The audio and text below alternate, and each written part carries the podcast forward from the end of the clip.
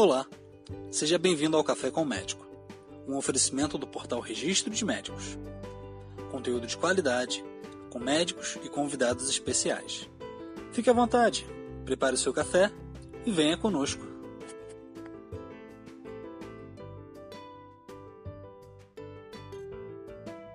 Olá, meu nome é Max.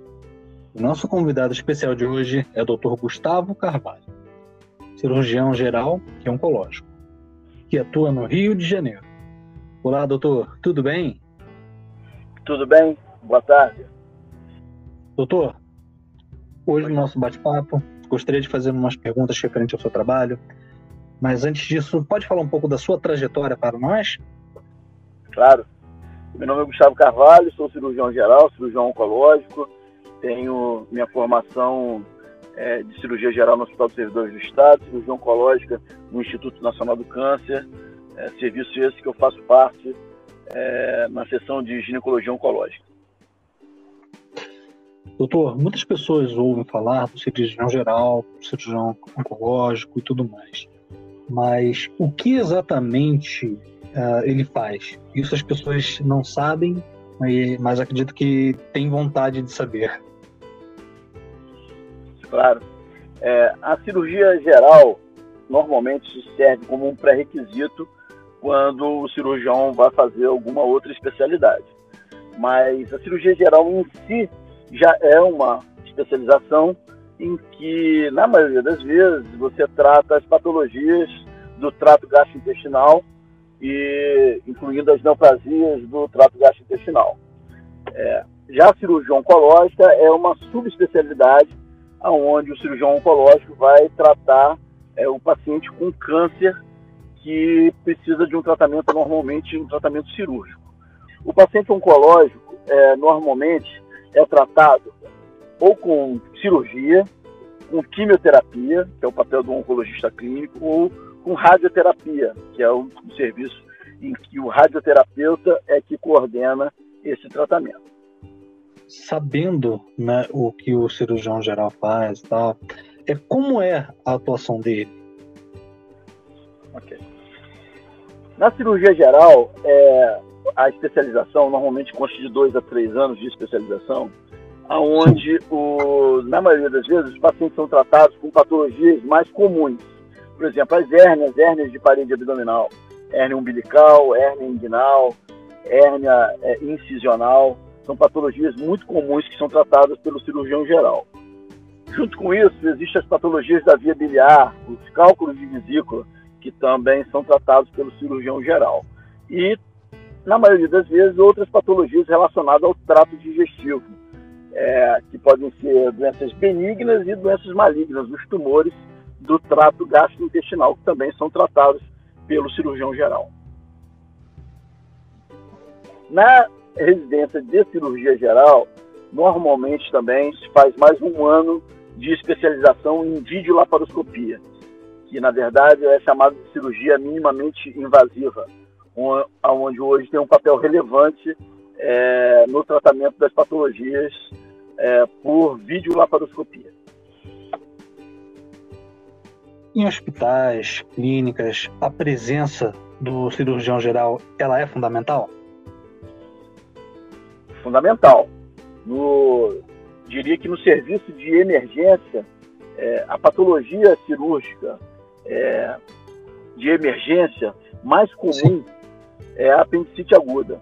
E a apendicite aguda é, é, abordada pelo tratamento com o cirurgião geral. Na maioria, na maioria das vezes, o tratamento é realizado através da videolaparoscopia. E quem faz a cirurgia, que é a apendicectomia videolaparoscópica, é o cirurgião geral. Associado a isso, tem uma série de outras patologias inflamatórias que são tratadas também pelo cirurgião geral.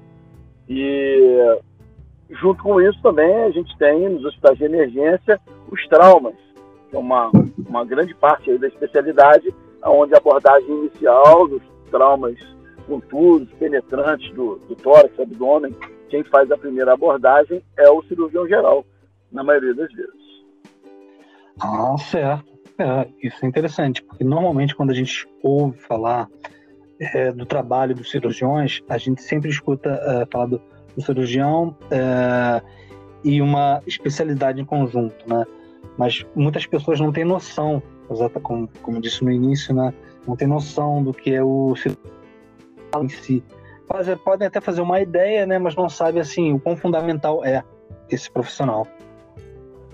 Claro, sem dúvida nenhuma. Na formação é, profissional é, teve uma, uma mudança de algumas décadas para cá, que inicialmente a formação do cirurgião era uma formação como cirurgia geral, onde o cirurgião fazia várias especialidades, mas com o passar do tempo começaram a surgir as subespecialidades. Então você vai ter a formação do cirurgião geral, mas depois você vai ter uma subespecialidade em que você teve inicialmente o pré-requisito em cirurgia geral, mas depois você foi fazer cirurgia de tórax, cirurgia vascular, cirurgia cardiovascular, urologia, cirurgia plástica, são todas subespecialidades, mas que precisam do pré-requisito em cirurgia geral. E o cirurgião geral em si, como eu expliquei, trata, na maioria das vezes, hoje em dia, as patologias do trato digestivo, basicamente patologias do abdômen, e as cirurgias de trauma também, que tem uma abordagem inicial, na maioria das vezes, pelo cirurgião geral. Doutor, antes de encerrarmos essa nossa gravação, o senhor tem alguma coisa a acrescentar, alguma coisa a complementar nessa nossa conversa para todos aqueles que estão nos ouvindo? Teria sim. É, quando a gente fala de saúde, é importante a gente atentar para os sinais que possam estar presentes no dia a dia e que podem é, levar a alguma patologia e que as pessoas têm que estar atentas para poder é, tentar dar um diagnóstico precoce. Toda vez que conseguimos dar um diagnóstico precoce a respeito de qualquer patologia, o tratamento tende a ser muito mais fácil. Então, é o paciente que tem um quadro de uma dor abdominal, é sempre importante ficar atento e procurar o, o atendimento médico é, para é, dar o diagnóstico é, o mais rápido possível de uma provável patologia. Por exemplo, é um cálculo de vesícula em que o paciente tem dor abdominal, dor em andar superior do abdômen e pode ter é, cálculo da via biliar ou da vesícula e que, sendo tratado precocemente, é, evita uma série de complicações decorrentes da patologia. As hérnias é a mesma coisa, né? quer dizer, quando se opera uma hérnia pequena, é, precocemente, o tratamento é muito mais fácil do que quando, quando é, a patologia já evolui e vamos ter que operar hérnias volumosas.